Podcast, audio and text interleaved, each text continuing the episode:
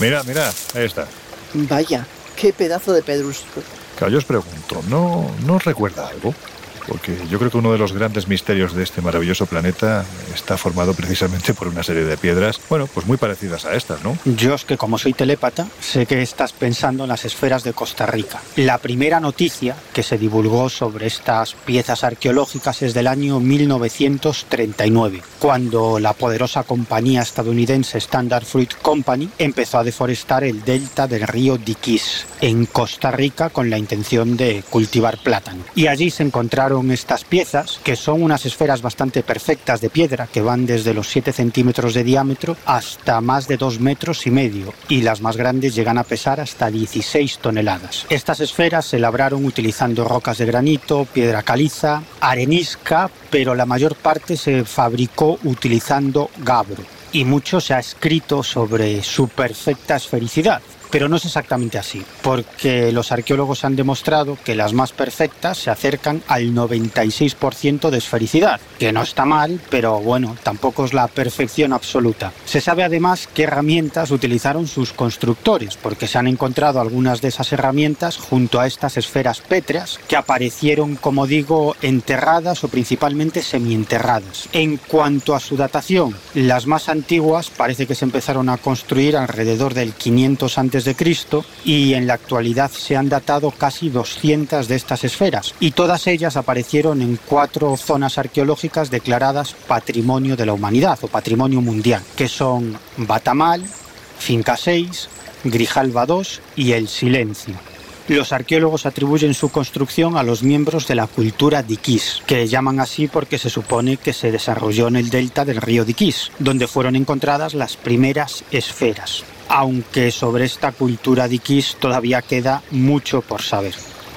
La teoría más extendida entre los especialistas es que estas esferas servían para mostrar jerarquía, rango y distinción, y cuanto más grandes eran estas esferas, pues denotaban mayor estatus. El hecho de que la mayoría de estas esferas se encontraran al lado de rampas que dan acceso a edificios residenciales incide en esta misma teoría. Se supone que los habitantes ancestrales de Costa Rica se fijaron en que las aguas del mar y de los ríos daban forma circular a las piedras y quisieron imitar esta circunstancia. Bueno, a mí, ¿qué queréis que os diga? Me parece una tesis bastante forzada. La verdad es que sí está claro cómo construían estas esferas, pero todavía no está nada claro para qué servían o qué simbolizaban. Sí, señor, las esferas de Costa Rica, otro de esos misterios que merece la pena visitar y que seguramente, aquí os garantizo que lo haremos, tocaremos en el futuro. ¿Y qué tienen que ver esas esferas con estas de Bosnia-Herzegovina? Parece que hay unos cuantos kilómetros de distancia entre unas y otras, ¿no? Pues espera a ver las pirámides, porque hoy precisamente os hablaremos de las pirámides desconocidas,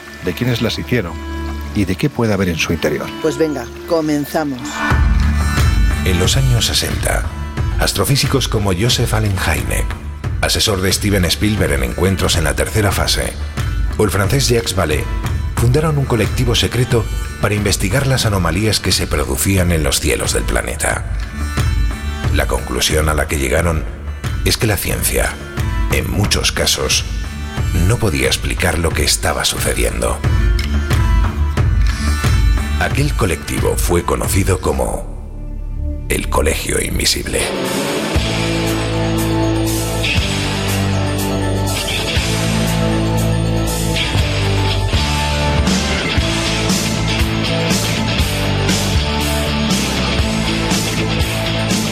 El Colegio Invisible, con Lorenzo Fernández Bueno y Laura Falcó en Onda Cero.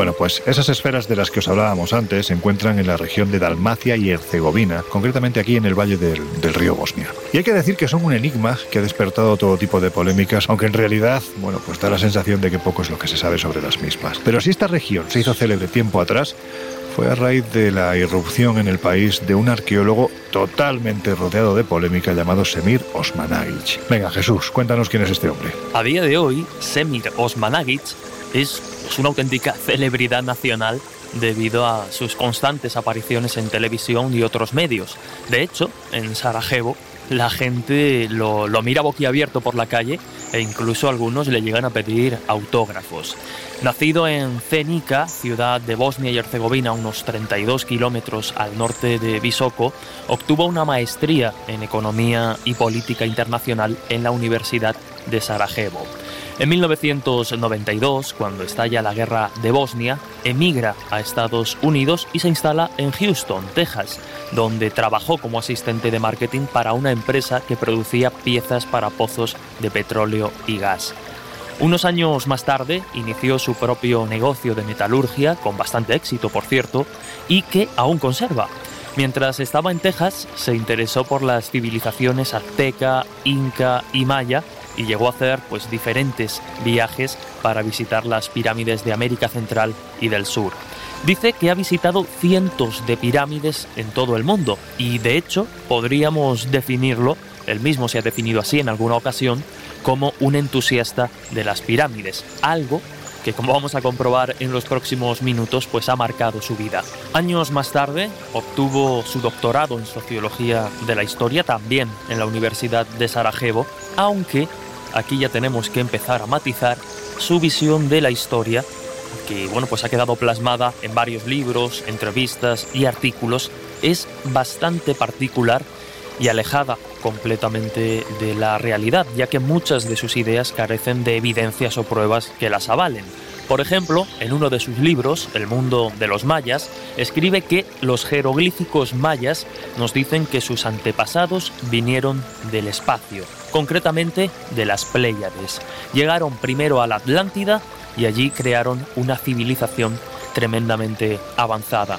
Consideraba incluso que cuando se completara el ciclo de 26.000 años marcado por el calendario maya en 2012, la humanidad se elevaría a un nivel superior mediante vibraciones que les harían o nos harían superar la era de la oscuridad. Entre otras ideas, en otro de sus libros, en este caso Alternative History, argumenta que Adolf Hitler y otros líderes nazis escaparon a una base subterránea secreta en la Antártida, desde donde combatieron con la expedición antártica de 1946 del almirante Richard Byrd. Bueno, como veis, es un personaje bastante particular sin experiencia científica en el terreno de la arqueología, es algo que debemos tener muy presente y que después seguramente recordaré, y con una deriva pues claramente fantasiosa y pseudohistórica que incluso en 2009 se convierte en miembro de la Academia Rusa de Ciencias Naturales y lejos de lo que pueda parecer esta asociación no tiene muy buena reputación y es que eh, muchos de sus eh, miembros eh, pues no cuentan con credenciales científicas que los avalen y en muchas ocasiones defienden ideas pseudocientíficas. Es decir, que esta Academia Rusa de las Ciencias Naturales nada tiene que ver con la sí prestigiosa Academia de Ciencias de Rusia.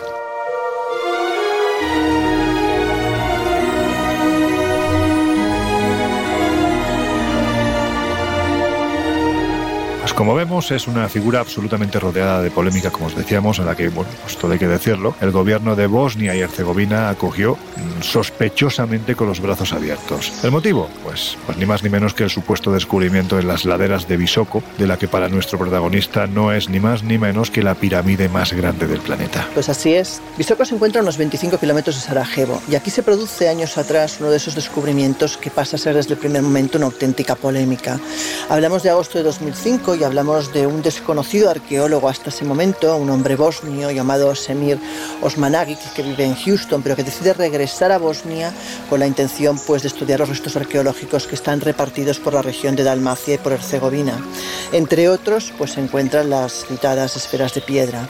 Él está allí analizando diferentes cosas cuando de pronto se da cuenta de que hay una simetría realmente perfecta entre lo que son las laderas de los montes de Visoko y de Plisevica, algo que realmente no le parece casual. Él empieza a ver que aquello está cubierto por árboles y que por tanto cualquier cosa que quede debajo pues pasa desapercibida, pero que su forma en sí parece la de una pirámide. Eh, empieza a hacer cálculos de correspondencia de sus lados con los puntos cardinales, empieza a mirar realmente si tendría lógica esa hipótesis y eh, decide que realmente pues, puede tener sentido investigar al respecto. Bueno, eh, hablamos de que en el verano de hace 15 años se llevan a cabo las primeras catas sobre el terreno y poco después empiezan a surgir las primeras incógnitas porque empiezan a surgir realmente bloques de piedra que nadie puede entender qué hacen allí porque parecen manufacturados. De todas maneras, pensemos que aunque él afirma que aquellos bloques de piedra y aquellas baldosas crean una gran pirámide escalonada de 220 metros de altura y que la piedra tallada es la base, la base inferior, seguramente la plataforma de acceso a la pirámide, pues surgen realmente muchísimas voces críticas en contra de, estas versiones, ¿no? Entre ellas quizás una de las más reconocidas y autorizadas fuera de Anthony Harding, que era el presidente de la Asociación de Arqueólogos Europeos, que rápidamente dice que es imposible que aquello sea una pirámide, que eso es una locura y que probablemente pues simplemente es un capricho de la naturaleza que eso pueda parecer una pirámide. En cualquier caso, no le da ninguna verosimilitud. A esta opinión se unió la del editor de la revista Archaeology, Mark Que es un hombre bueno, pues con mucho prestigio y que fue todavía más contundente que el anterior. Decías, dejadme que coja, aquí está, mira, Dice, hay una protesta pública dentro de Bosnia y una petición online para cerrar el proyecto de Osmanagic, pero aparentemente tiene partidarios dentro del gobierno federal y el gobierno de la ciudad de Sarajevo. Si se le permite continuar o no, aún no está resuelto por ahora, y su página web no hace mención a ninguna controversia. E incluso cuando los medios se den cuenta de que la pirámide de Bosnia no es tal cosa, esta ya habrá entrado en los anales de la arqueología fantástica y tendrá una multitud de creyentes y defensores debido a las corrientes de opinión que ya han generado. Bueno, pues esto es lo que decía Mark Rose, como os digo, editor de la revista Archaeology. Incluso hay que decir que especialistas en arqueología balcánica como Curtis Runnels eh, pusieron poco menos que el grito en el cielo, ¿no? porque estos afirmaban sin tapujos que Osmanagic no ofrecía pruebas físicas de lo que proponía, que esa área en el tiempo que propone Osmanagic estaba ocupada por cazadores con una tecnología de la edad de piedra y que eso les permitía en todo caso construir tiendas, hacer fuego, fabricar armas de caza, como flechas y arcos, pero no estructuras tan complejas como se presupone que es esta supuesta, vuelvo a repetir, pirámide de, de. Bueno, esto llevó a que los ánimos, como os podéis imaginar, se encendieron y aún así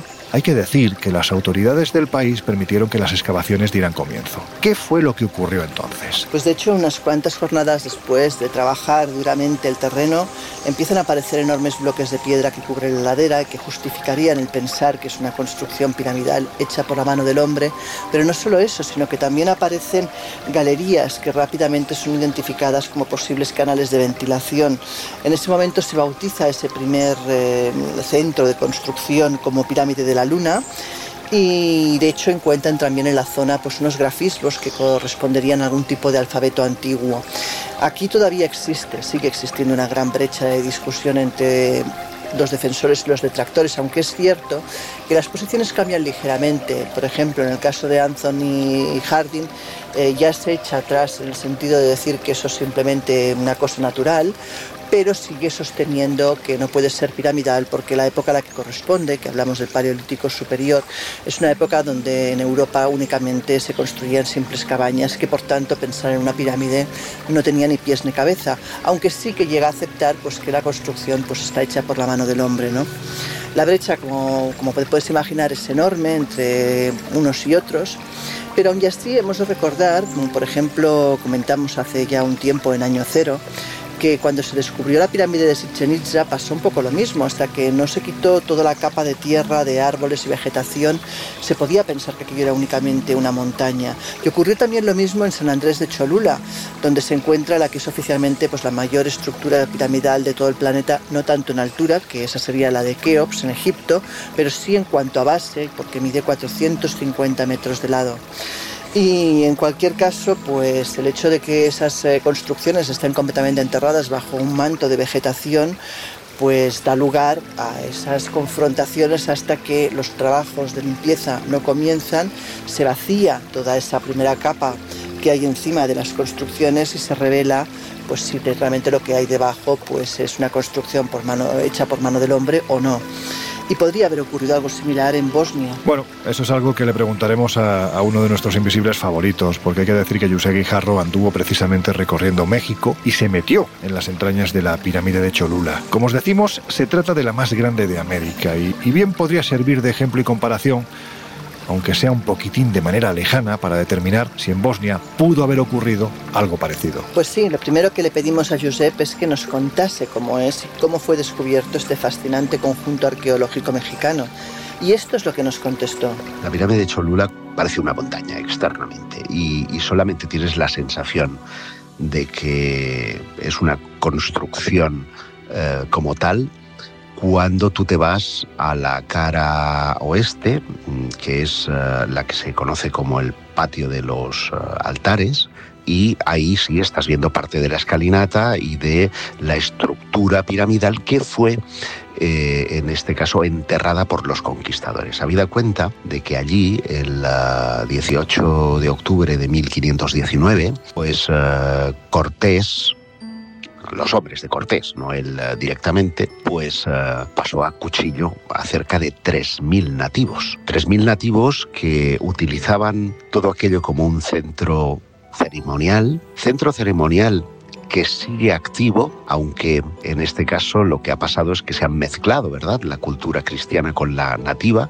y siguen subiendo hacia la iglesia de Nuestra Señora de los Remedios. Y lo que hizo Cortés, toda vez conquistó y apaciguó la revuelta de los eh, nativos, pues fue colocar una cruz en la cúspide de la pirámide y ordenar que se enterrara. La cruz, con el paso del tiempo, terminó convirtiéndose en una iglesia y la pirámide convertida en una montaña por eh, obra y gracia de los conquistadores eh, españoles. Lo cierto es que mm, una vez estás dentro es impresionante y solamente se, se conoce un 10% aproximadamente de los eh, pasajes que están en su interior los científicos, los arqueólogos, suponen que allí deben haber enterramientos todavía por descubrir y algunos de ellos llamaban mi interés porque la pirámide está dedicada a Quetzalcoatl, la, la serpiente emplumada, ¿no? Eh, que tiene que ver con todas las leyendas relacionadas con, con los dioses, con, los, eh, con quienes formaron al, al, pueblo de aquel lugar. Y digo de aquel lugar porque no está claro quiénes eran. Quienes construyeron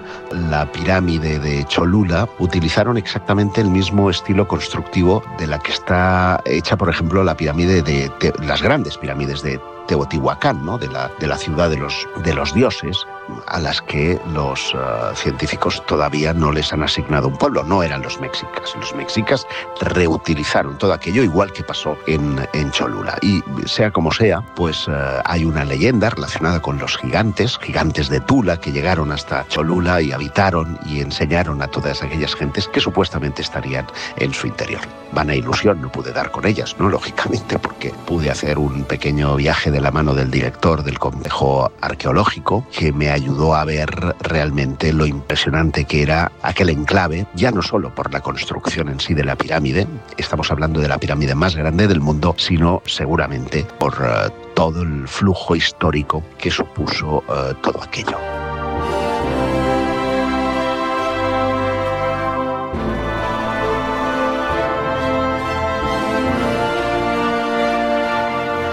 Fijaos, su tamaño es tan brutal y su cumbre tan planita que en lo más alto Hernán Cortés cuando llegó y observó esta montaña en mitad de la llanura, bueno, pues le pareció ideal para construir la iglesia de Nuestra Señora de los Remedios, sin saber que bajo la misma lo que había no era una montaña natural, sino el mayor templo azteca de toda América, por lo menos de base. Y estamos hablando de un templo, vuelvo a repetir, que no es uno solo, sino que son siete, uno metido dentro de otro como si fueran pues una especie de matriosca rusa. Hay que decir que otro de los extremos es su orientación estelar, ¿verdad? Bueno, es evidente que aunque su construcción se remonta muy atrás en el tiempo, no se dejaba nada al azar, ni tan siquiera la orientación con respecto a las estrellas. Pero si te parece, vamos a escuchar a Josep. Cholula goza de, llamémosle, una alineación astronómica particular, y es que está orientada para que puedan indicar los solsticios. Y esto ha ocurrido también, por ejemplo, con las grandes uh, pirámides de Egipto y con las de otras culturas uh, distribuidas por el mundo. De otras culturas me refiero, por ejemplo, a los mayas, que también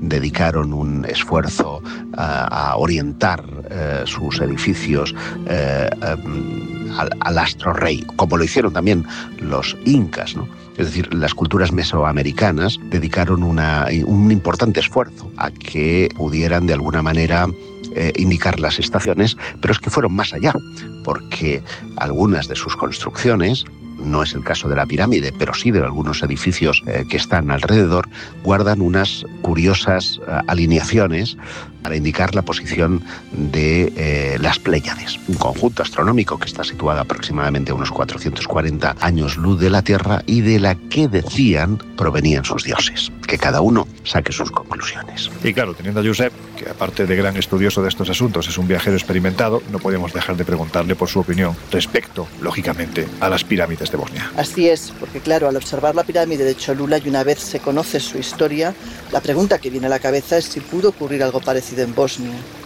Y esto es lo que nos contestó. Mi opinión sobre las pirámides de, de Bosnia es algo contradictoria en la medida en la que por fuera, aparentemente, nos encontramos frente a una pirámide todavía mayor que la de Cholula, pero con el aspecto de la de la Cholula, es decir, es una montaña con una extraña forma piramidal. Pero eh, parece que las prospecciones que se han llevado en su interior parecen revelar la existencia de una serie de túneles, de galerías que estarían eh, recorriendo esa estructura y que hacen pensar que podría ser una estructura antrópica, es decir, fabricada por el hombre. Si esto es así, estaríamos frente a una cultura de la que lo desconocemos prácticamente todo y que ha copiado, por así decirlo, entre comillas, el mismo estilo arquitectónico de culturas como la egipcia o las culturas mesoamericanas. ¿Qué o quién se encargó de instruir a los pobladores de todo el mundo para que se pusieran de acuerdo en la estructura piramidal. ¿Para qué? Son cuestiones sobre las que tendremos que seguir investigando.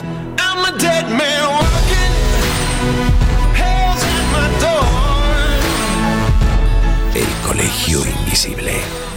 El periodismo de misterio ya está aquí, en Onda Cero.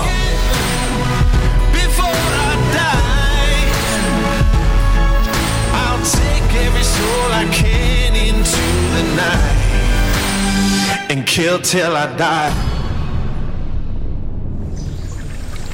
A ver, Miguel, siguiendo con esta vía de dar voz a expertos y viajeros en el asunto que estamos tocando, hay que decir que durante un tiempo hubo un buen número de arqueólogos de toda Europa que acudieron a este lugar, a Bosnia, para comprobar, o por lo menos intentarlo, ¿no? Eh, comprobar in situ, como digo, bien fuera para confirmar que todo era un fraude, bien para lo contrario, lo que estaba ocurriendo en este lugar. Y uno de ellos fue precisamente el español Fernando Magdalena. Él fue, hay que decir, convencido de que se trataba de un fraude, ¿verdad? Sí, Fernando Magdalena, que es arqueólogo de formación, en cuanto leyó los primeros datos sobre la pirámide de Bosnia, se sintió muy, pero que muy fascinado por este asunto. Desde luego le parecía algo muy llamativo, pero claro, le costaba admitir que la pirámide más grande del mundo pudiera estar ubicada en Europa y además que hasta entonces nadie hubiera reparado en su existencia.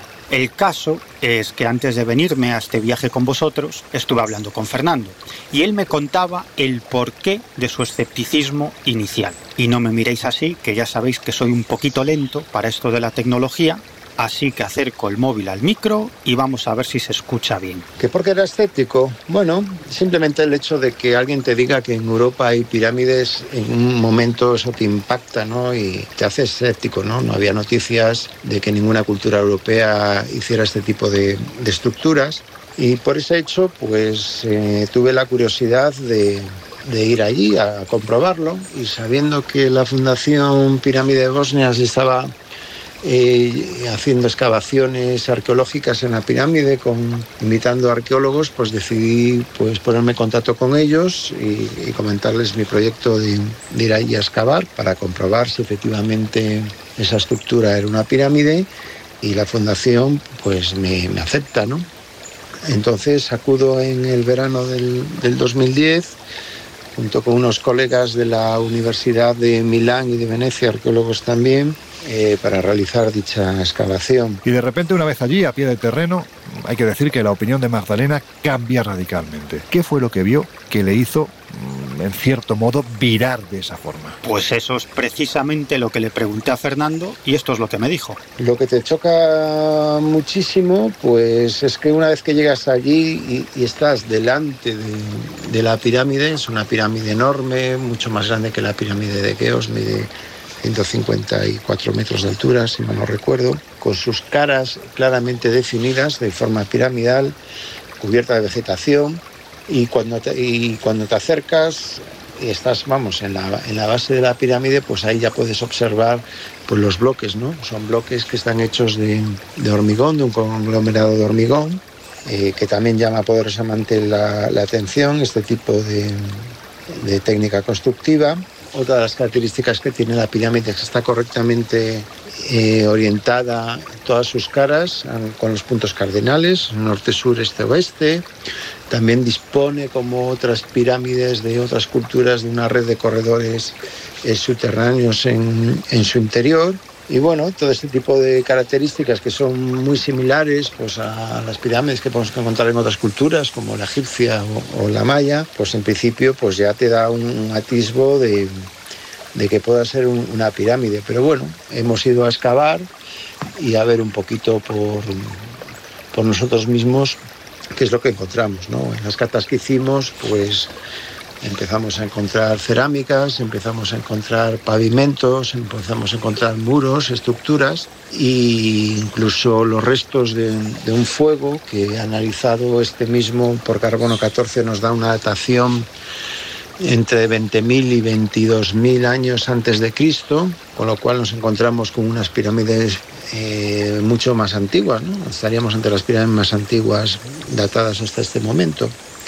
Y por este tipo de circunstancias, pues eh, por esto estoy convencido de, que son pirámides. ¿no? no solo tenemos esta pirámide del Sol, en el mismo valle, en la misma zona, pues hay otras pirámides más pequeñas. Eh, otra se llama la pirámide de la Luna, que fue donde, nosotros estuvimos haciendo las excavaciones. Y bueno, hay varios equipos que todos los años siguen excavando allí. Lo que no se sabe aún es qué cultura ha hecho estas pirámides. Y bueno, y ahí sigue el misterio.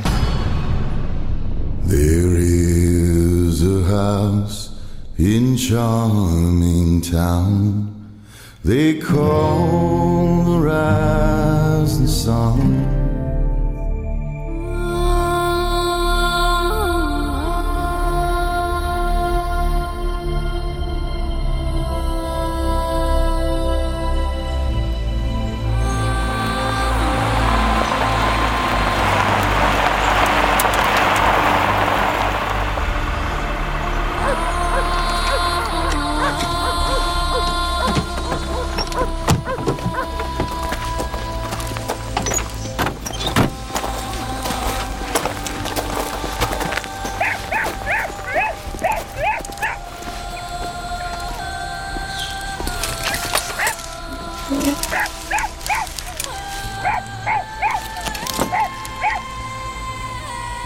Los años de trabajo a pie de terreno han llevado al polémico Osmanagich a perfilar un, mapa de la zona en el que hay siempre, según sus palabras, al menos cinco pirámides más. Y claro, durante nuestro primer viaje recorriendo el país balcánico nos encaramamos, como no podía ser de otra forma, tanto a la del Sol como a la de la Luna, sin salirnos de los senderos. Esto es importante advertirlo ya que varios carteles en rojo que marcan el camino te afirman que el terreno está todavía minado. Bueno, pues aquí la guerra golpeó bastante fuerte. Y fue precisamente en esta segunda pirámide supuesta pirámide, donde pudimos comprobar que el terreno se cuartea de tal modo que da la sensación de que estamos ante algo muy, muy, muy parecido a una calzada romana, o, bueno, pues quizás más lejanamente a un posible revestimiento. Y allí, en ese lugar, cuando caía la tarde, mantuvimos esta conversación.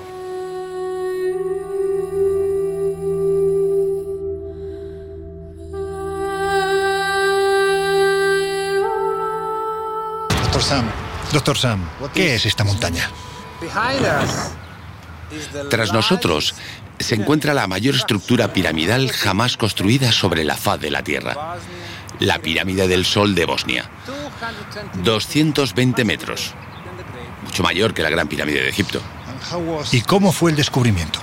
En 2005 vine por primera vez a visitar el museo local de Visoko. y vi esta colina. Con cuatro lados, caras triangulares, esquinas, y cogí un compás. Y el compás me mostró que está perfectamente orientada, norte, sur, este, oeste. Y así es como se construyen las pirámides. ¿Qué antigüedad tienen las pirámides? Hemos encontrado material orgánico entre los bloques, con hojas fosilizadas, y mediante datación de carbono hemos determinado la antigüedad, 29.200 años, 400 años arriba abajo. Hemos viajado 30.000 años, así que esta es la pirámide más antigua del mundo. Pero eso rompe todas las cronologías. Lo que nos enseñan en los colegios es erróneo. Tenemos que cambiar los libros de historia. Los que la construyeron eran civilizaciones más avanzadas. Construyeron pirámides como máquinas de energía, produciendo los mejores campos energéticos para nuestra salud, para la agricultura, para mejorar la estructura molecular del agua y para generar una energía que va a través del universo como un sistema de comunicación. Entiendo entonces que es una civilización desconocida. Es una civilización que no tenemos en los libros de historia, por lo que tenemos que aplicar métodos científicos para aprender sobre ellos. Esta es una de las piedras con tallas que explicamos aquí y aquí. Son muy similares a las runas. Cuatro de estos símbolos son los más frecuentes. Uno simboliza el agua, dos, el hielo, tres, Dios, cuatro, alegría. Hemos descubierto un complejo de cinco pirámides. Sol, luna, dragón, tierra y amor. Y posiblemente dos más. Un complejo de túmulos, un campo artificial cónico y un complejo de túneles. Esto es lo que llamamos el laberinto de túneles de Rande. Estamos 35 metros bajo el suelo y los túneles miden decenas de kilómetros. Están bajo el Valle de las Pirámides de Bosnia y conectan todas las pirámides entre sí. Hasta ahora hemos limpiado y protegido con el soporte de madera 1900 metros, casi 2 kilómetros. Tenemos túneles, intersecciones, cámaras, ríos subterráneos. ¿Por qué son importantes? Todo el complejo de las pirámides tiene la pirámide en la cima, túneles bajo la pirámide y bajo los túneles tenemos una placa de hierro. El hierro genera campos electromagnéticos. Tenemos energía orgona, energía magnética, cinco tipos diferentes de energía. La pirámide absorbe toda esta energía que va por los túneles y que va haciéndose más y más fuerte y que alimenta la pirámide. ¿Qué materiales se usaron en la construcción? La pirámide bosnia del Sol está cubierta por bloques artificiales de hormigón. La pirámide de la Luna está cubierta por placas de arena que forman terrazas en diferentes niveles de la pirámide. La Asociación Europea de Arqueología dice que no está en lo cierto. ¿Qué pruebas tiene precisamente para probarlo? La Asociación Europea de Arqueología nunca ha mandado gente para ver lo que estamos haciendo aquí. Eso no es ciencia. Están dando su opinión. Y las opiniones son irrelevantes en el trabajo científico.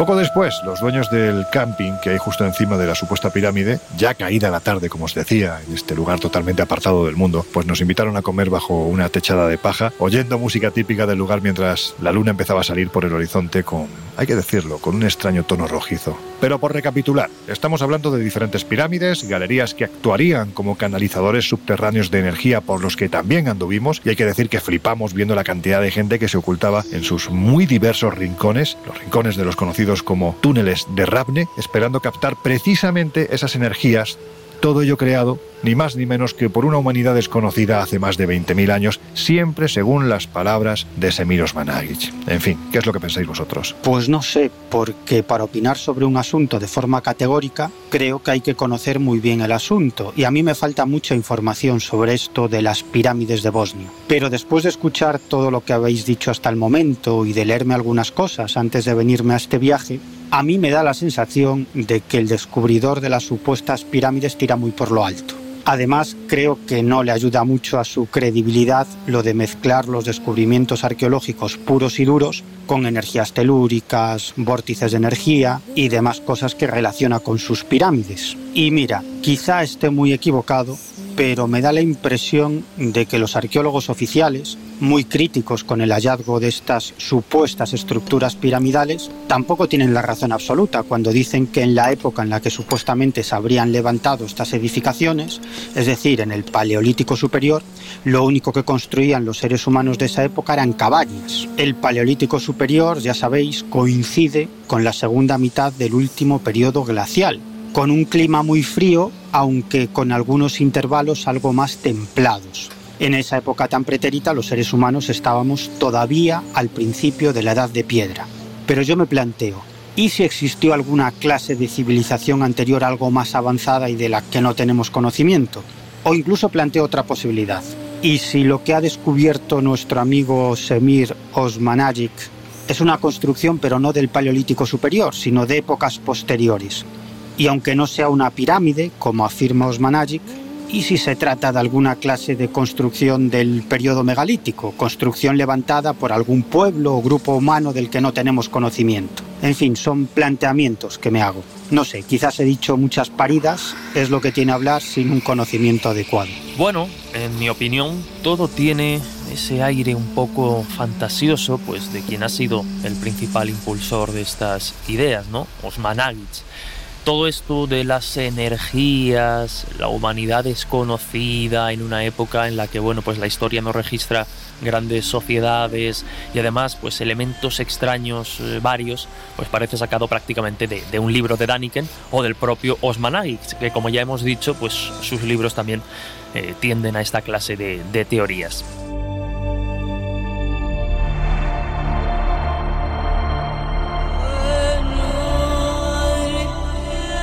A ver, Jesús, que estás muy callado. Me imagino que, bueno, que en cierto modo estarás disfrutando del paisaje, que no me negarás que es espectacular. Venga, cuéntanos, ¿qué dicen los escépticos de este asunto? Los escépticos lo tienen muy claro y dicen directamente que las afirmaciones de las pirámides o de que hay pirámides en Bosnia son ejemplos claros de pseudoarqueología y además, ya lo decía al principio, no olvidemos que en este campo Osmanagic puede tener mucha imaginación pero no tiene ninguna autoridad en el terreno arqueológico. De hecho, pues eh, miembros del Museo Nacional de Bosnia y Herzegovina en Sarajevo, como puede ser Amar Karapus, llegó a decir en su día que cuando leyó por primera vez el tema de las pirámides bosnias pensó que era una broma muy divertida.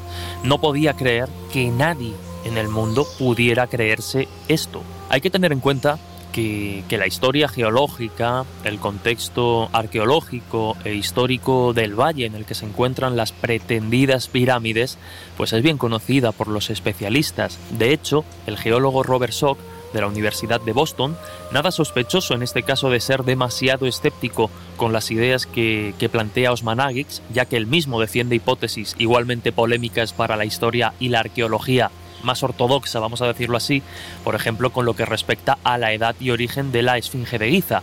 Pues bien, Sok opina que lo que se ha encontrado en Bosnia no es ni siquiera inusual o espectacular desde el punto de vista geológico, y eso que Sok estuvo 10 días en, en Visoko, es decir, sobre el terreno.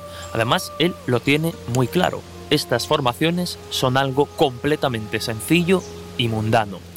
Y es que la forma de relieve que, adquieren estas formaciones y que nos llevan a pensar en pirámides y que el propio Osmanagix defiende que son pirámides, es en realidad una formación geológica bastante común, como señala el geólogo arqueológico de la Universidad Estatal de Luisiana, Paul Heinrich. Él dice en un artículo para Smithsonian que estas formaciones se llaman flatirons eh, y en los Estados Unidos son muy muy comunes en la zona del este. No solo ahí, sino que nos encontramos cientos de estas formaciones alrededor del mundo, incluidas por ejemplo las denominadas o llamadas pirámides gemelas rusas en Vladivostok, una especie de montaña triangular que algunos han querido asociar también con forma de, tabla de planchar. En fin, los invisibles pueden buscar imágenes de estos flatirons en, Internet. Pero ya si nos vamos a, a, críticas u opiniones, la propia Asociación Europea de Arqueología emitió un comunicado allá por 2005-2006 considerando estas ideas de Osmanagic, de las pirámides bosnias, como un engaño cruel. Y luego hay un detalle que no podemos olvidar, y es el hecho de por qué tantas personas e incluso altos cargos políticos le han dado pábulo. Eh, lo hemos comprobado enseguida, ¿no? Hubo muchísimas personas, muchísimos funcionarios bosnios, incluido el primer ministro y dos presidentes que han acogido eh, junto con los medios de comunicación, pues estas, estas ideas. Por un lado está la parte social y antropológica de que miles de bosnios comunes, pues atraídos por la promesa de un pasado glorioso y un futuro aún más próspero para su maltratado país, pues está claro que, que esto, de ser cierto, de ser unas pirámides, de remontarnos a una sociedad desconocida, pues podría darle ese antecedente histórico. Pero por otro lado, el turismo. Es que cientos de miles de personas, si no más de, de un millón o dos, han pasado por esta zona desde octubre de 2005 y nos encontramos puestos de souvenirs que venden camisetas con pirámides, tallas de madera con forma de pirámides, relojes y chanclas con dibujos de pirámides. Es que incluso hasta los restaurantes cercanos sirven platos con forma de pirámide y el café viene con un paquetito de azúcar también con un adorno de pirámide. Entonces la explotación turística de esta zona pues desde luego lo han sabido hacer muy bien. Entonces, claro, si ahora decimos que esto no son pirámides, pues cambia la, película. Mira, perdona un momento que te interrumpa, pero no voy a entrar en polémica porque, porque además yo precisamente no me considero un firme defensor del asunto de las pirámides. Sí me causa bastante confusión el hecho de que haya arqueólogos que defienden a capa y espada su veracidad y por supuesto quienes defienden que es todo un fraude. Desde mi punto de vista, la forma piramidal de la montaña pudo ser utilizada en un pasado no tan remoto como defiende Osmanagit, pero sí en un pasado eh, un poquitín más cercano, pudo ser utilizada por su forma como lugar para llevar a cabo enterramientos, lo que no quiere decir que fuera revestida con ningún tipo de losa, lo que no quiere decir que fuera construida manualmente. Es decir, es una montaña con una forma bastante peculiar que seguramente en el pasado fue utilizada precisamente por esa forma para llevar a cabo algún tipo de ritualística, bien fuera ceremonial, bien fuera funeraria. Ahora bien, si nos tenemos que basar en el negocio que se ha formado alrededor de las llamadas pirámides de, de la verdad es que nos quedamos con unas cifras que son más bien escasas. Si hablamos de topes, ¿no? Es decir, nos vamos a los 2 millones de personas que han podido pasar en los últimos 16 años, desde el año 2005. Estamos hablando de que eso supone unas 125.000 personas cada año unas 1.416 cada mes y esto significa que son 347 personas al día, suponiendo que nos vayamos a ese tope de 2 millones que, en fin, yo estoy convencido de que no, no se alcanzan esas cifras ni de, ni de broma. 2 millones de personas que pueden pasar perfectamente en un verano normal, en un solo mes, por la ciudad de Benidorm. Por poner un ejemplo, ¿no? Para establecer una comparativa. Bueno, eh, el hecho de que se argumente que alrededor se han creado restaurantes, tiendas, bueno, es que lo hemos visto.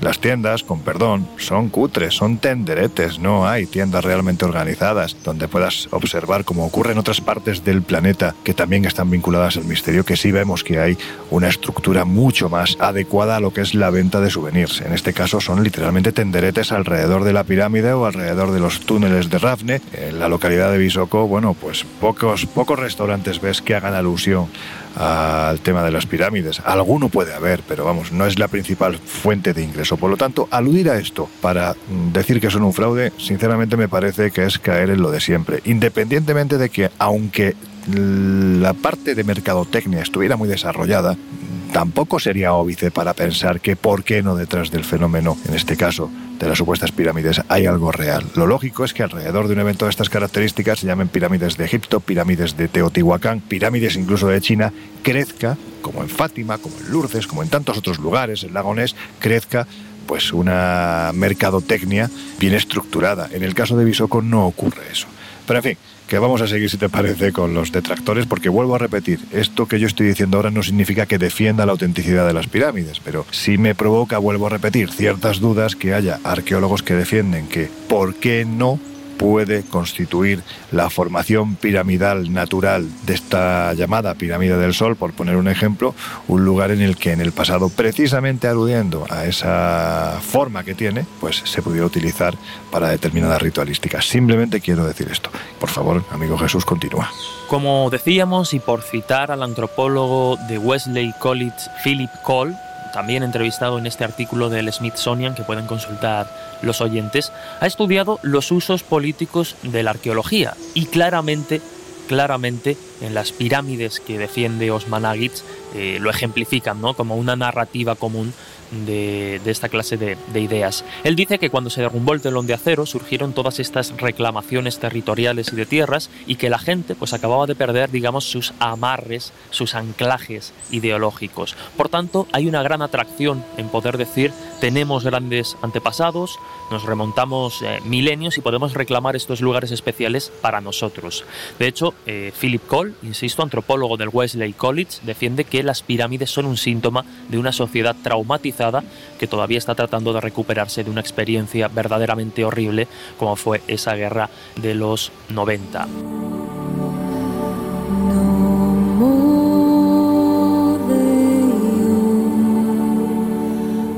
Bueno, pues hay que decir que en estos años no todo han sido palos. El descubrimiento de Osman Agich ha encontrado también apoyos internacionales, como por ejemplo el geólogo egipcio Ali Barakat, que ha asegurado que para él, como científico y geólogo, no hay ninguna duda de que es una construcción humana. Además asegura que cree que los humanos cortaron y trabajaron esos bloques de piedra y los trajeron hasta aquí, a una colina, para darle ni más ni menos que forma de pirámide. Punto que hay que decir que la arqueóloga Lamia El Hadidi ha refrendado, afirmando que es imposible que la naturaleza haya creado ángulos como estos. De hecho, asegura que hay mucha tarea que realizar si queremos desentrañar los secretos del valle. Bueno, pues si estas estructuras son artificiales, el misterio hay que decir que se agranda aún más, ya que tendríamos que resolver un punto que se plantea como algo absolutamente fundamental. Y es que ¿quién fue el que las levantó hace ni más ni menos que 12 milenios, según las previsiones iniciales, 20 milenios, según las teorías de Osmanagich, ni más ni menos que, sea de una forma u otra, en pleno paleolítico? Bueno, yo creo que aquí ya nos habéis oído decir que, no, que pensamos ¿no? que no somos la primera humanidad y, y que los mitos, esos que nos hablan de grandes inundaciones o de diluvios, bueno, pues en cierto modo quizás tengan la respuesta para saber qué le ocurrió al hombre del pasado para desaparecer repentinamente. Una humanidad de la que además prácticamente no han quedado vestigios. Eso sí, los que pueden habernos llegado son colosales. ¿Quién sabe si como sus propios constructores, y aquí estoy entrando en un campo francamente controvertido y polémico, hablar de gigantes en el pasado no quiere decir que tengamos que hacer referencia a personas de cuatro metros. Un hombre como Pau Gasol, por ejemplo, en ese pasado era un auténtico gigante y casi casi considerado un semidios. Pero en fin, mientras seguimos soñando, os dejamos con una de nuestras músicas esenciales.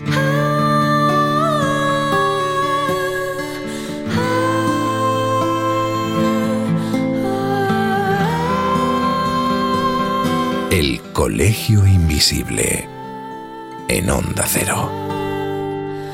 Say it ain't so, Joe, please. Say it ain't so. That's not what I wanna hear, Joe, and I've got a right to know. Say it ain't so, Joe, please. Say it ain't so. I'm sure they're telling us lies, Joe. Please tell us it ain't so. They told us that our hero played his trump card. He doesn't know how to go on.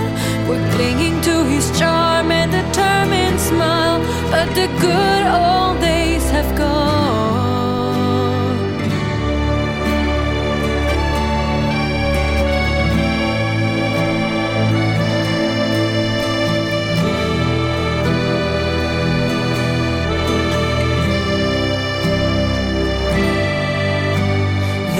In the empire may be falling apart. The money has gotten scarce. One man's world held a country together, but the truth is getting fierce. Say it ain't so, Joe,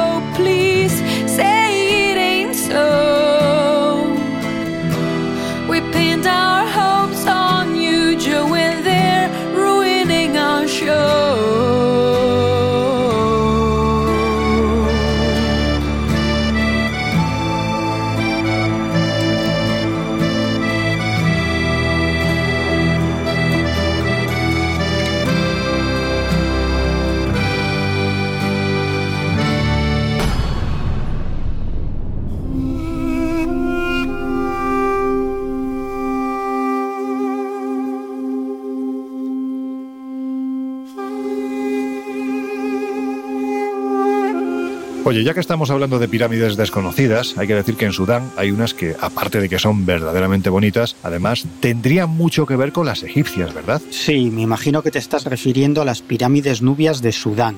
Y es que cuando pensamos en estructuras piramidales en África, todos pensamos en las extraordinarias pirámides egipcias, pero casi nadie piensa en Sudán, y eso que en ese país se han contabilizado más de 250 pirámides, es decir, muchas más que en Egipto. Se sabe que hace unos 5.000 años una serie de pueblos se asentaron en el valle del Nilo sudanés, y fue hace unos 4.600 años cuando empezaron a construir sus pirámides, más o menos en la época en la que también los egipcios comenzaron a erigir sus propias construcciones piramidales. Esos pueblos, asentados en el actual Sudán, acabaron siendo gobernados por la etnia de los cushitas, que mantuvieron una relación de amor-odio con el imperio egipcio. A veces guerreaban entre sí y en otras ocasiones pues llegaban a pactos. Pero de lo que no cabe ninguna duda es de que mantuvieron una relación muy estrecha y por eso compartieron numerosas costumbres. Por ejemplo, al igual que los egipcios, los cusitas también enterraban a sus reyes dentro de las pirámides. Por lo que sabemos, los cusitas se organizaban en tres reinos, el de Kerma, el de Napata y el de Meroe, reinos que sobrevivieron durante casi 5.000 años, hasta que aproximadamente en el siglo IV de nuestra era esos reinos vivieron su declive y sus pirámides quedaron abandonadas en el desierto y cubiertas por las arenas. Y no fue hasta el año 1822 que un explorador francés encontró 25 pirámides en el desierto nubio. Dio a conocer este hallazgo en su libro titulado Viaje a Meroe, lo que atrajo la atención de ladrones y saqueadores de tumbas de todo pelaje, que saquearon prácticamente todas las pirámides de Sudán. Solo se salvaron de los ladrones de tumbas algunos féretros, algunas piezas de cerámica y piedras labradas, y claro, también algunas pinturas y grabados. Y son precisamente los grabados los que muestran claramente que los monarcas enterrados en las pirámides de Sudán fueron momificados, cubiertos con joyas y depositados en cajas de madera. En cuanto a las características de las pirámides nubias, bueno, pues son bastante diferentes a las egipcias. Todas ellas fueron construidas en granito o arenisca y miden entre 6 y 30 metros de altura. Claro que si las comparamos con la gran pirámide de Egipto, que mide casi 140 metros de altura, pues no hay color. Además, la base de las pirámides nubias es mucho más estrecha que las egipcias. Vamos, que en cuanto a espectacularidad y majestuosidad, pues no pueden competir con las egipcias. Miguel, además hay que decir que las informaciones de los arqueólogos apuntan a la posibilidad de que el territorio actual de Sudán fuera el lugar donde dio comienzo ni más ni menos que la civilización egipcia. Es decir, que existe una clara conexión entre las pirámides de Sudán y, por supuesto, las hermanas mayores, vamos a decirlo así, por lo menos por tamaño, que se encuentran más al norte, en Egipto. Bueno, este es un asunto apasionante porque la civilización egipcia parece como surgida de la nada hace unos 5.000 años. De hecho, la civilización del país del Nilo nace como tal cuando en tiempos del faraón Zoser comenzó el proyecto de construcción de la primera pirámide escalonada. Un proyecto que requería enormes conocimientos astronómicos, arquitectónicos y también de otros tipos. La pregunta es ¿de dónde obtuvieron tales conocimientos? ¿Cómo es que aparentemente los constructores de esta pirámide obtuvieron esos conocimientos de repente, de la noche a la mañana? Y la respuesta a estas cuestiones parece que se encuentra en Nafta Playa. un yacimiento megalítico de piedras que forman círculos y líneas y que se extiende por un área de dos kilómetros y medio de largo por un kilómetro y medio de ancho en los confines suroccidentales del desierto egipcio. Y los constructores de Napta Playa, que tiene toda la pinta de un enorme centro ceremonial, fueron los miembros de un pueblo del que no sabemos prácticamente nada, excepto que poseían una serie de conocimientos astronómicos que nada tenían que envidiar a los conocimientos de los sabios del antiguo Egipto. Especialistas de diversas universidades de Estados Unidos y Europa que investigaron in situ las piedras de Nafta Playa concluyeron que señalaban a la estrella Sirio y a las constelaciones de la Osa Mayor y de Orión hace unos 9.000 años atrás. Es decir, que Nafta Playa estaría alineada hacia las mismas estrellas a las que los egipcios apuntaban sus monumentos, pero miles de años antes, porque el yacimiento megalítico de Nafta Playa data de unos 9.000 años atrás, es decir, 4.000 años antes de que naciera la civilización egipcia. Al final de la Edad de Hielo, hace unos 10.000 años, se produjeron una serie de monzones con lluvias torrenciales que provocaron que las tierras del actual Egipto no pudieran ser habitables y al mismo tiempo ese abrupto cambio climático hizo que el Sáhara se convirtiera en un auténtico vergel, con agua en abundancia y animales. Pero hace unos 6.000 años el Sáhara se convirtió en el desierto que es hoy en día. Así que el pueblo que erigió el complejo megalítico de Napta Playa abandonó esta zona y se instaló en el valle del Nilo de Sudán. Y de ahí llegaron al territorio del actual Egipto y sus conocimientos astronómicos y arquitectónicos se convirtieron en la base de la esplendorosa civilización egipcia. Laura, pues justo en este momento se me ha ocurrido una pregunta que siempre sobrevuela estos asuntos cuando se habla de las pirámides. Y es que, ¿qué tienen precisamente las pirámides como figuras geométricas, me refiero, que despiertan todo tipo de debates sobre sus supuestas cualidades mágicas? Bueno, la mayor parte de las construcciones megalíticas y en especial las pirámides estaban, entre otras cosas, concebidas como grandes captadores de energía o incluso como portales con el otro mundo y con las estrellas. Oye, ya que estamos con esta vertiente más esotérica, pero quién sabe si más real, al fin y al cabo, en el mundo antiguo sí se creía en la magia en su más amplio sentido, pues eso, que se comenta siempre que una estructura piramidal, sea grande o pequeña, pues puede tener efectos beneficiosos sobre lo que haya en su interior. De hecho, hay libros dedicados a ello, como por ejemplo El poder mágico de las pirámides, que es un clásico de Max Todd y Greg Nielsen. En este libro, de hecho, ellos afirman que no hay nada que sea azar en estas construcciones matemáticamente perfectas y que su forma está pensada como un canal de energía prácticamente ideal, ¿no? que es posible que la finalidad de las pirámides no fuera únicamente el ser una tumba y que puedan contener en su interior pues, respuestas sobre el universo y sobre otros mundos, lo que pasa que aún no hemos aprendido a decodificarlas. De hecho, ellos plantean eh, realizar experimentos con la forma de la pirámide, te dan las medidas para que construyas una pirámide de cartón a escala de la de Keops y según dicen, y yo de hecho en su momento hice la prueba y es cierto, eh, si tú pones en su interior pilas o cuchillas de, afeitar, es verdad que se recargan. Curiosamente se recargan. También cuentan, eso ya no lo llegué a probar, ¿no? que puedes poner, por ejemplo, esa pirámide de, a escala sobre la cabeza para estudiar, que aumenta la capacidad de aprendizaje. O también cuentan, por ejemplo, que sirven pues, para conservar alimentos, para aumentar el vigor sexual, para sanar o para recargar incluso energéticamente a las personas. De hecho, llegan a aconsejar el poner una pirámide de estas debajo de la cama para aumentar el bienestar a la hora de dormir. Todo es hacer pruebas y experimentos, ¿no?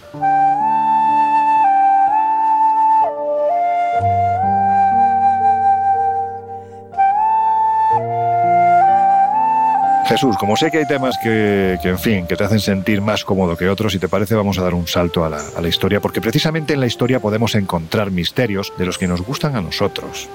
Me refiero a ti y a mí especialmente, ¿no? De esos misterios que nos gusta, que se pueden toquetear, vamos. Así que ahí va una primera pregunta. ¿Qué es eso de que hay pirámides en China? Es muy llamativo. La historia de las pirámides chinas es tremendamente llamativa porque hasta hace mm, relativamente poco digamos que no existían fuera de, de, China. Y si tú preguntabas o, comentabas algo sobre ese tema a algún ciudadano chino, o bien desconocía el tema por cuestiones políticas, porque de alguna forma pues, se han ocultado o se han vetado, o hacía oídos sordos, se hacía el loco. La historia de cómo se conocen o cómo se descubren, insisto, es bastante llamativa. Fue el piloto James Gaussman de la Fuerza Aérea del Ejército de los Estados Unidos cuando en un vuelo desde India hacia China pues de repente ve una extraña formación desde su avión. Se queda tan sorprendido que decide sacar su cámara de fotos y fotografiar esa pirámide. Aquello pues le dejó sorprendido porque cuando se comienza a, a, hacer el análisis de esa fotografía se concluye que efectivamente ese extraño edificio de forma piramidal pues eh, blanco y en botella debía ser una pirámide. Se calculó que tenía una altura de unos 300 metros y a pesar de ese descubrimiento, insisto, el silencio gubernamental de las autoridades chinas se cerneó sobre las fotografías. No se quería hablar de ningún tipo de construcción piramidal.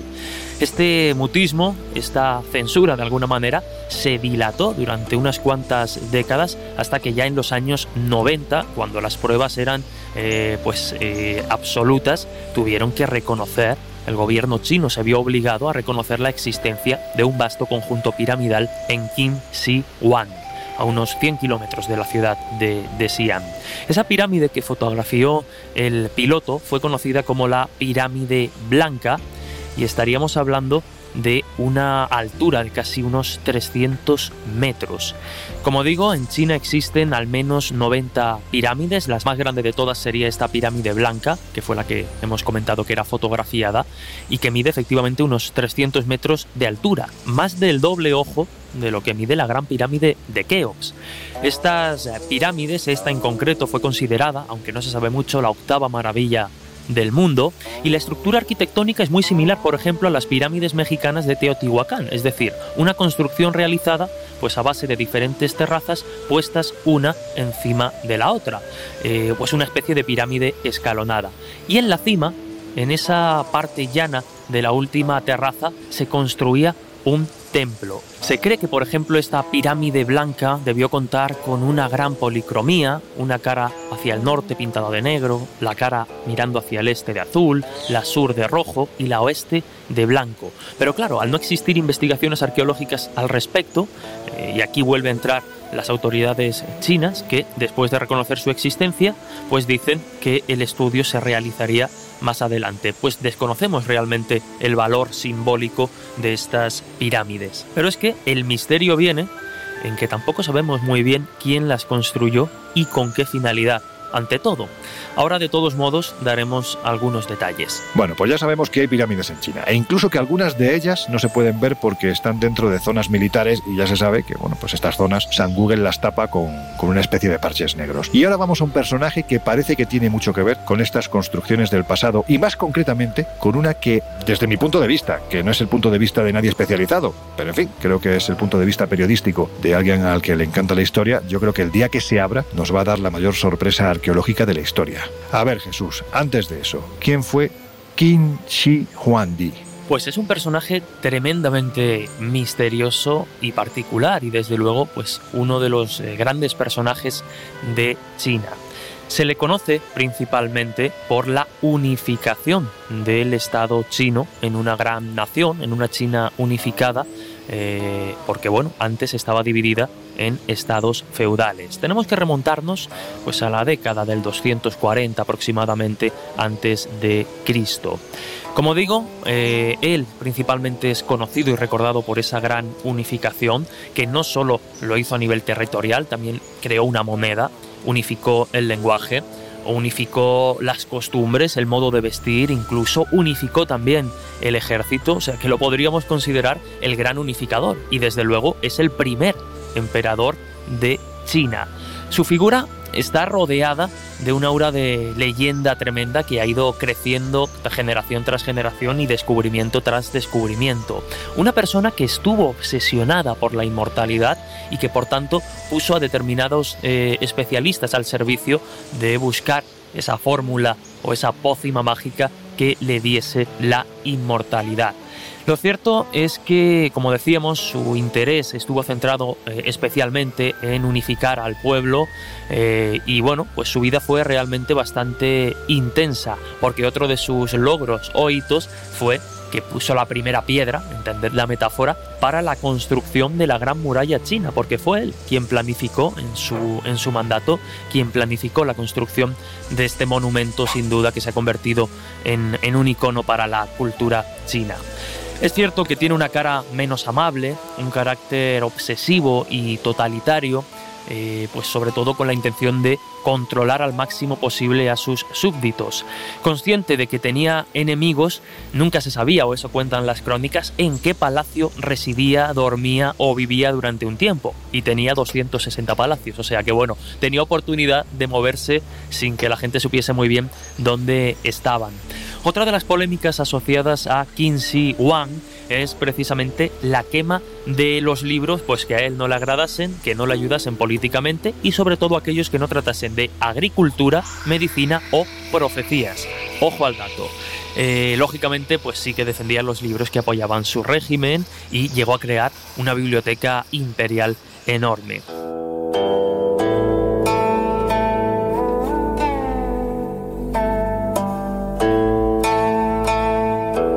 Desde el principio de su reinado, el nuevo emperador buscó que su figura se pareciese lo más posible a la del mítico emperador amarillo, que también era conocido como Huang Di. Bueno, pues de este personaje la tradición china más remota asegura que se debatía entre la debilidad de los hombres y la inmortalidad de los dioses. De hecho, contaban las leyendas que fue concebido como únicamente está reservado o bien para los titanes o bien para las divinidades. Porque su madre, que debía de andar bastante dispersa, se daba a los placeres de un paseo nocturno cuando, cuenta la tradición, un gran rayo partió en dos la bóveda celeste y cayó contra el suelo, provocando gran estruendo y el susto propio, pues lógicamente, en la, en la pobre mujer. Ahí aseguran las crónicas que quedó embarazada, concibiendo, tiempo después, al joven Juan Di, al cabo ni más ni menos que de 20 meses de gestación. No es extraño, por tanto, que después de ese tiempo el niño saliera del vientre materno hablando tal y como indican las tradiciones. Bueno, pues sea como fuere, el emperador amarillo gobernó esta tierra entre los años 2698 y 2598 a.C. 100 años. De hecho, no ocupó el trono más tiempo simplemente porque no le dio la gana, ya que aseguran esas mismas tradiciones que están enraizadas en la mitología china más profunda, que aparte de una gran persona, de un auténtico erudito, hombre culto, juez ecuánime, también era inmortal. Pues bien, Qin Shi Huangdi que se creía descendiente no solo de este, sino también de los otros cuatro grandes emperadores del pasado y de los tres augustos que crearon la identidad china más de tres milenios atrás, creía firmemente estas leyendas, al punto de que él mismo llegó a la conclusión de que, como ocurriera con el emperador amarillo, debía de hacer méritos para alcanzar esa misma inmortalidad. Porque más allá de la muerte física, creían que había una vida mucho más intensa, reservada exclusivamente a los grandes personajes de la historia, y lógicamente él era uno de los más grandes.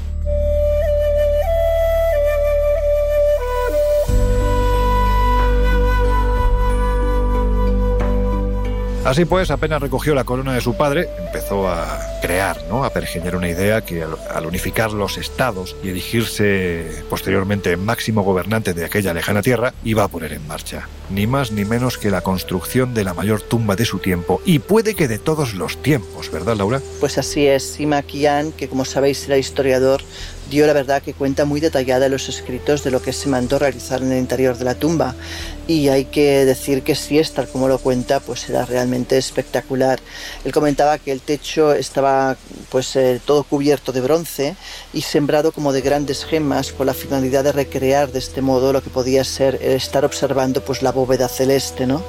también comentaba que en el suelo en una amplia superficie hizo como reconstruir los principales ríos del país y que estos ríos pues estaban como alimentados por mercurio que gracias a unos complicados sistemas mecánicos pues hacía que no parara de moverse el mercurio a través de, esos canales.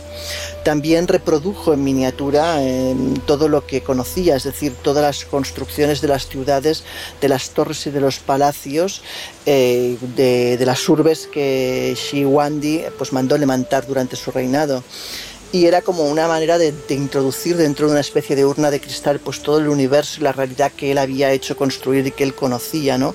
La China de ese tiempo con todos sus fastuosos palacios imperiales.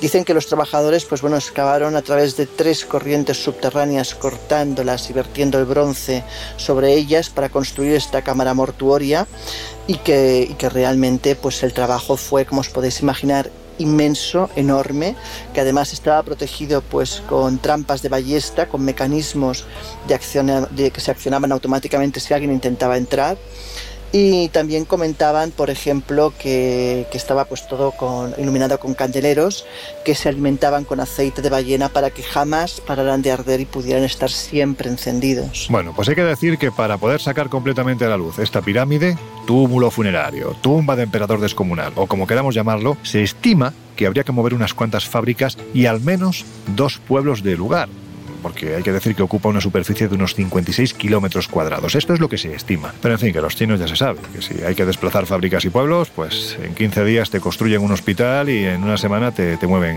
estas, estas poblaciones. Bueno, basta decir por comparar dos monumentos de proporciones extraordinarias que para levantar la gran pirámide de Keops fueron necesarias dos décadas y la fuerza y sobre todo la fe de más de 100.000 hombres. Pues la tumba de Qin Shi Huangdi advierten las crónicas que fueron necesarios más de 700.000 soldados y la construcción se prolongó durante cuatro décadas, 40 años. Pues eso, que estamos hablando de una burrada. Pero es que lo más importante llegó en 1974, más bien eh, fue parte de este gran descubrimiento. Un detalle sin el cual esta tumba dicho finamente, no sería tan bestialmente impactante. Bueno, es que se descubre de una manera también un poco surrealista. Hablamos de 1934 y dos personas que están descansando tranquilamente en la cumbre cuando de pronto se dan cuenta de que están viendo una especie de rostro que parece observarles desde otro tiempo, ¿no? Y es que pues era el rostro, quieras que no, de un abanderado de ese ejército fantasma que protegía el mausoleo del gran emperador King, uno de esos soldados de terracota que posteriormente se descubrieron. lo, que, lo que es cierto es que las leyendas del lugar hablaban de una fastuosa tumba, pero nadie lo había encontrado y no sabían desde luego dónde estaba. El caso es que cuando vieron esto, pues el Comité Provincial para la Protección y Conservación de los Monumentos Históricos de China actuó con bastante rapidez pensando que cualquiera podía ir allí y bueno, empezar a rapiñar con todo lo que encontraran, ¿no? Y de este modo pues empiezan las catas arqueológicas que rápidamente revelan que están en una zona muy buena y una zona correcta. De hecho empiezan a encontrar pues eh, a lo largo de casi 1500 metros cuadrados todo tipo de piezas de terracota que dan a entender que cerca hay pues un hallazgo importante. Eh, de hecho, bueno, eh, días después empiezan a sanear lo que sería conocida como la fosa número uno y ahí en su interior empieza pues realmente la aventura, ¿no? Y se descubren pues 11 pasillos de 3 metros de ancho y 200 de longitud cada una y ahí pues van desenterrando pues los caballos a tamaño real, los carros tirados por estos mismos, un total de 6.000 soldados de terracota que además son de altura natural, es decir, de 1,80 de altura y que han sido construidos además cada uno por su propio, con su propia tesitura, es decir, ninguno tiene el mismo rostro. También vemos que hay figuras flexionadas que son los arqueros y los ballesteros, que es todo el cuerpo de infantería, y, eso ocurre no solamente aquí, donde pues eh, aparecen 36 hileras de infantes con armadura, sino que cuando pasan dos años más y ya empiezan a abrirse, a abrirse la fosa número 2, pues se encuentran otras 1.400 piezas donde nuevamente pues tienen todo, caballos, soldados, arqueros, realmente todo un ejército reproducido en terracota, una, una maravilla realmente de la arqueología. ¿no?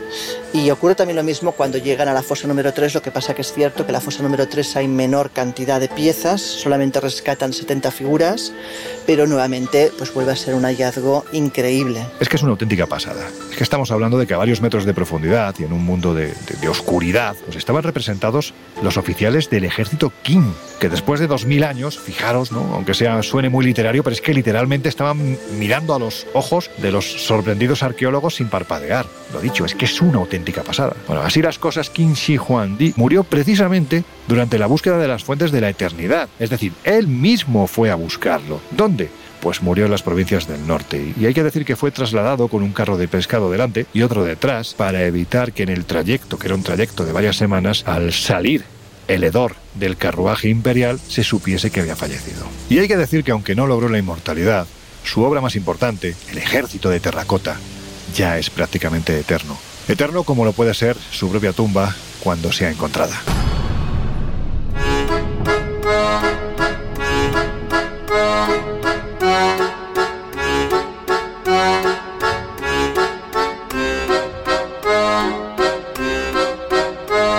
Historias así solo ocurren en el Colegio Invisible.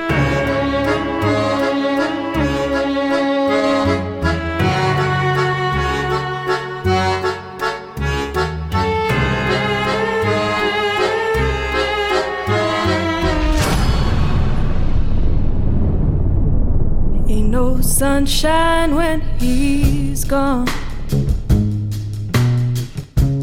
It's not warm when he's away. Atención, pregunta.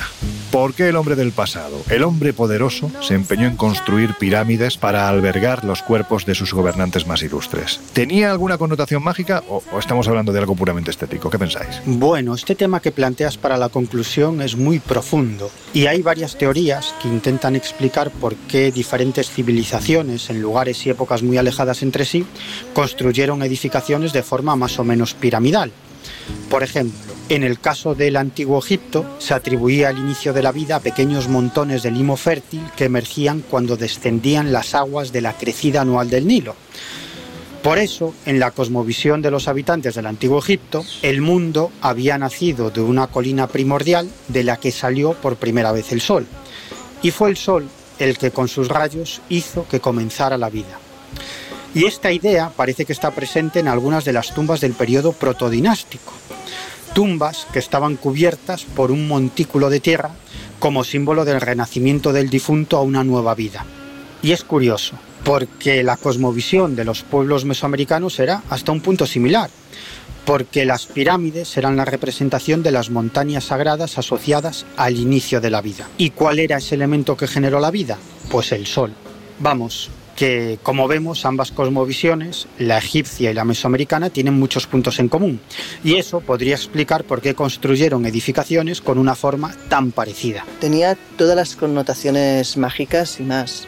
O sea, desde la propia forma de la estructura que parece querer alcanzar al cielo, también lo mismo que posteriormente se hace con las catedrales góticas, hasta los rituales eh, fúnebres, los textos eh, que, de las inscripciones que hay en su interior, la disposición del difunto, todo lo, todo lo que envuelve a esa construcción realmente está pensado para la trascendencia del ser al otro mundo, para facilitar eh, que el difunto pueda transitar a esa nueva vida, ¿no?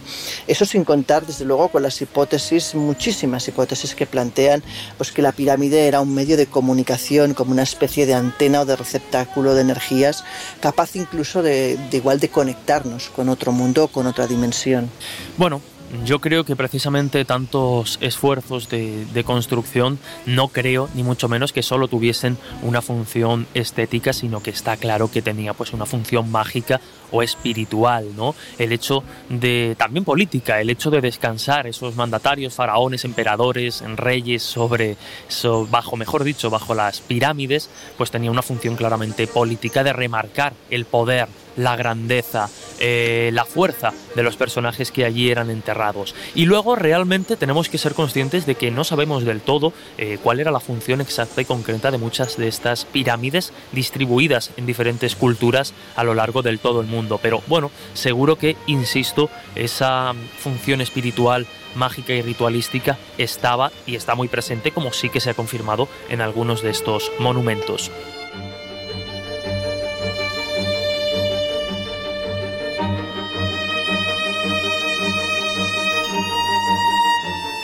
Bueno, pues antes de terminar, ya sabéis que nos podéis encontrar en el kiosco de toda la vida, en la revista Año Cero Enigmas, y si os apetece, el próximo jueves, a partir de las diez y media de la noche, en el canal Dimax, emitiremos el segundo capítulo de nuestra nueva serie Extraterrestres, ellos están entre nosotros, con testimonios como este. Estaba yo hablando con la madre, se supone que la Virgen. La Virgen. Dice, y no estaba en éxtasis yo, ¿eh? Estaba hablando normal con ella. Y yo veía que ahí al lado de ella había una esfera transparente, como una burbuja. Y la pregunté, madre, ¿y eso qué es? Eso es en lo que yo vengo. Palabras textuales.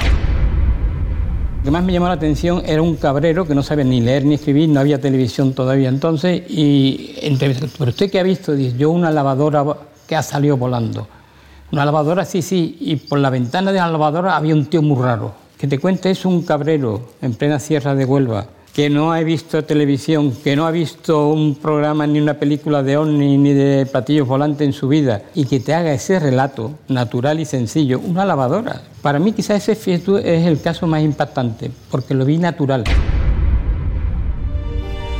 Ya lo sabéis, rodeado de buenos expertos, en este programa estoy, como diría el maestro Yoda, pues acompañado de, de mi querida Laura Falcó, de mi querido Miguel Pedrero y de mi querido Josep Guijarro. Ellos ponen ese punto sobre la I que es fundamental para intentar interpretar la enorme cantidad de casos y de testimonios que hemos recogido en los últimos meses para ahora ofrecerlos a través de las pantallas de Dimax. Diez y media de la noche, jueves, DIMAX extraterrestres, ellos están entre nosotros. Abrimos una nueva ventana a la divulgación de estos temas. Pero es que también sabéis que tenéis a vuestra disposición otra plataforma digital, espaciomisterio.com. Pero aquí mm, va a ser Jesús, si te parece, el que nos cuente qué podemos encontrar en, esta semana. Bueno, pues los invisibles ya saben que pueden buscarnos en www.espaciomisterio.com y ahí van a encontrar pues una cantidad de material complementario y alternativo a la propia revista en papel Año Cero.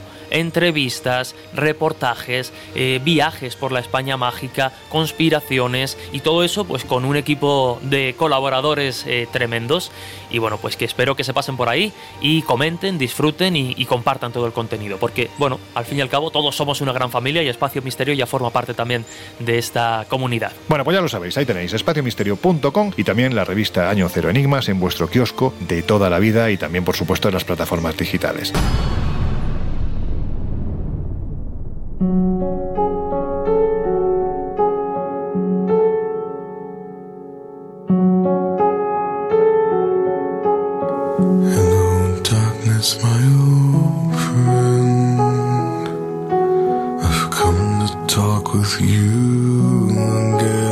Pues ha llegado el momento de despedirse, así que aquí desde lo alto de una supuesta pirámide os invitamos a que la semana que viene volváis a entrar con nosotros en el Colegio Invisible. Dicho lo cual, Laura Falcó, que nos oímos amiga dentro de, de una semana. Bueno chicos, nos vemos en una semana. Chao. Miguel Pedrero, dentro de siete días un poquito más. Pues hasta la próxima aventura, muchacha y muchachos. Jesús Ortega, ahí te dejamos con espaciomisterio.com. Ya nos volvemos a oír dentro de siete días. Pues nada equipo, un placer como siempre. Hasta la semana que viene.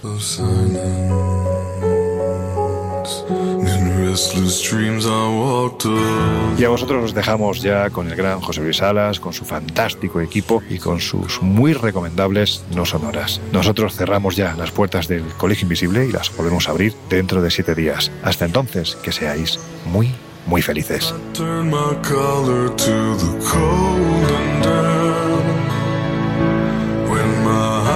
My eyes were stabbed by the flash of a neon light that split the El Colegio Invisible.